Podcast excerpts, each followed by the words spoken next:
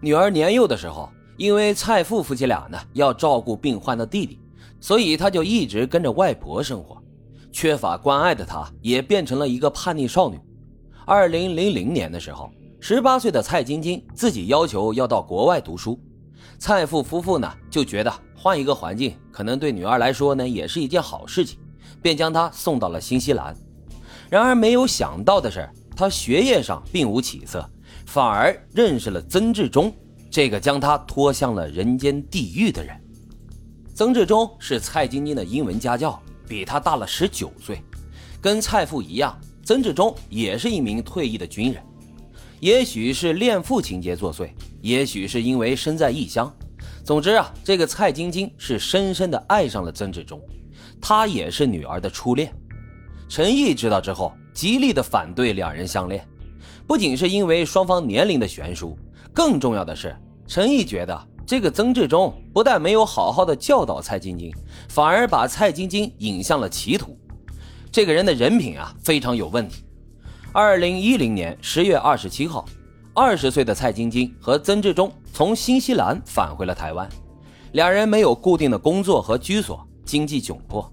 陈毅呢，他也就舍不得蔡晶晶受苦啊。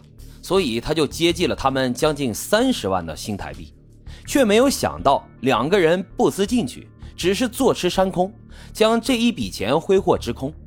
然后蔡晶晶在曾志忠的怂恿之下，又向母亲伸手要钱，他们开口啊就要一百万台币，但是被陈毅一口给拒绝了，双方因此发生了激烈的争执。了解到这一段过往之后，警方认为蔡晶晶的嫌疑更大了。所以他们加大了对蔡晶晶和曾志忠的通缉力度，最终在一家网吧里面找到了两个人。母亲陈毅失踪多日，蔡晶晶竟然还有心情天天跟男朋友泡在网吧。这还不算什么，警方把人带过去一看啊，这两个人竟然还是盗窃和诈骗的通缉犯呀！警方把蔡晶晶和曾志忠分开询问，俩人都很有默契的一言不发。警方拿出了母亲陈毅的照片给蔡晶晶看，结果呢也是无动于衷。熬了好几个小时之后，蔡晶晶终于开口说话了。然而她说的却是“我要吃汉堡”，真是让人很无奈呀。后来蔡晶晶被审讯逼急了，对警方说是他的父亲杀死了他的母亲。虽然警方在口供方面没有突破，但是在物证方面却有了重大的进展。蔡晶晶被捕的时候。警方从他的身上搜到了陈毅的身份证、驾驶证和印章，从监控和两人身上的发票也可以确认，五月一号到四号之间，他们都到过花莲。警方在蔡晶晶的身上还发现了一张租用单据，警方找到了他们在台北市承德路四段的摩尔空间租用的一个柜子，柜子里面，警方发现了手铐、童军绳、黑色胶带、铁丝和老虎钳等物品。陈毅的尸体被发现的时候，就是颈部被铁丝缠绕，手脚被捆绑。经过比对，仓库里面的工具和尸体上的痕迹相吻合。警方还查到，四月三十号，蔡晶晶和曾志忠在市里面租了一辆汽车。租车公司的老板对他们印象非常深刻，因为在还车的时候，车上面血迹斑斑，还有一股特别重的臭味。经过一两个月啊，这味儿还没消散呢。他们跟老板说，说是在花莲买了一条活鱼，想带回家吃，结果玩了很多天给忘了，这鱼腥味混着血水就跑出来了。租车公司的老板信以为真，只好把车子里里外外的给清理了一遍。等到警方过来查验的时候，这痕迹早已经被清洁剂给破坏掉了。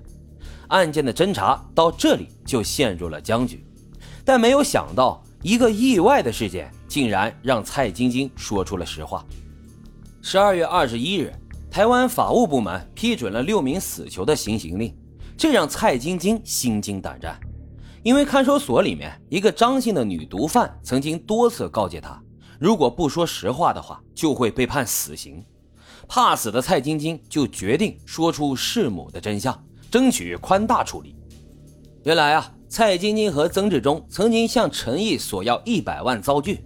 随即心生怨念，他们决定从陈毅的手里把钱给骗出来，如果失败的话，就将他杀害。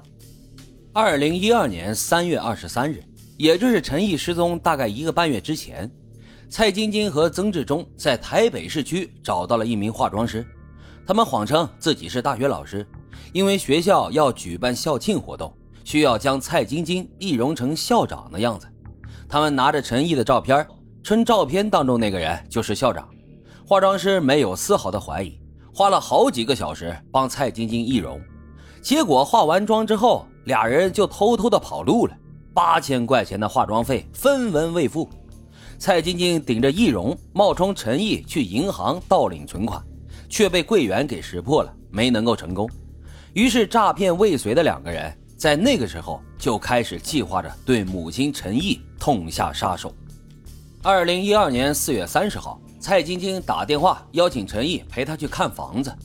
第二天五月一号呢，陈毅让丈夫独自一个人去做义工，自己呢则留在家里等着女儿蔡晶晶的到来。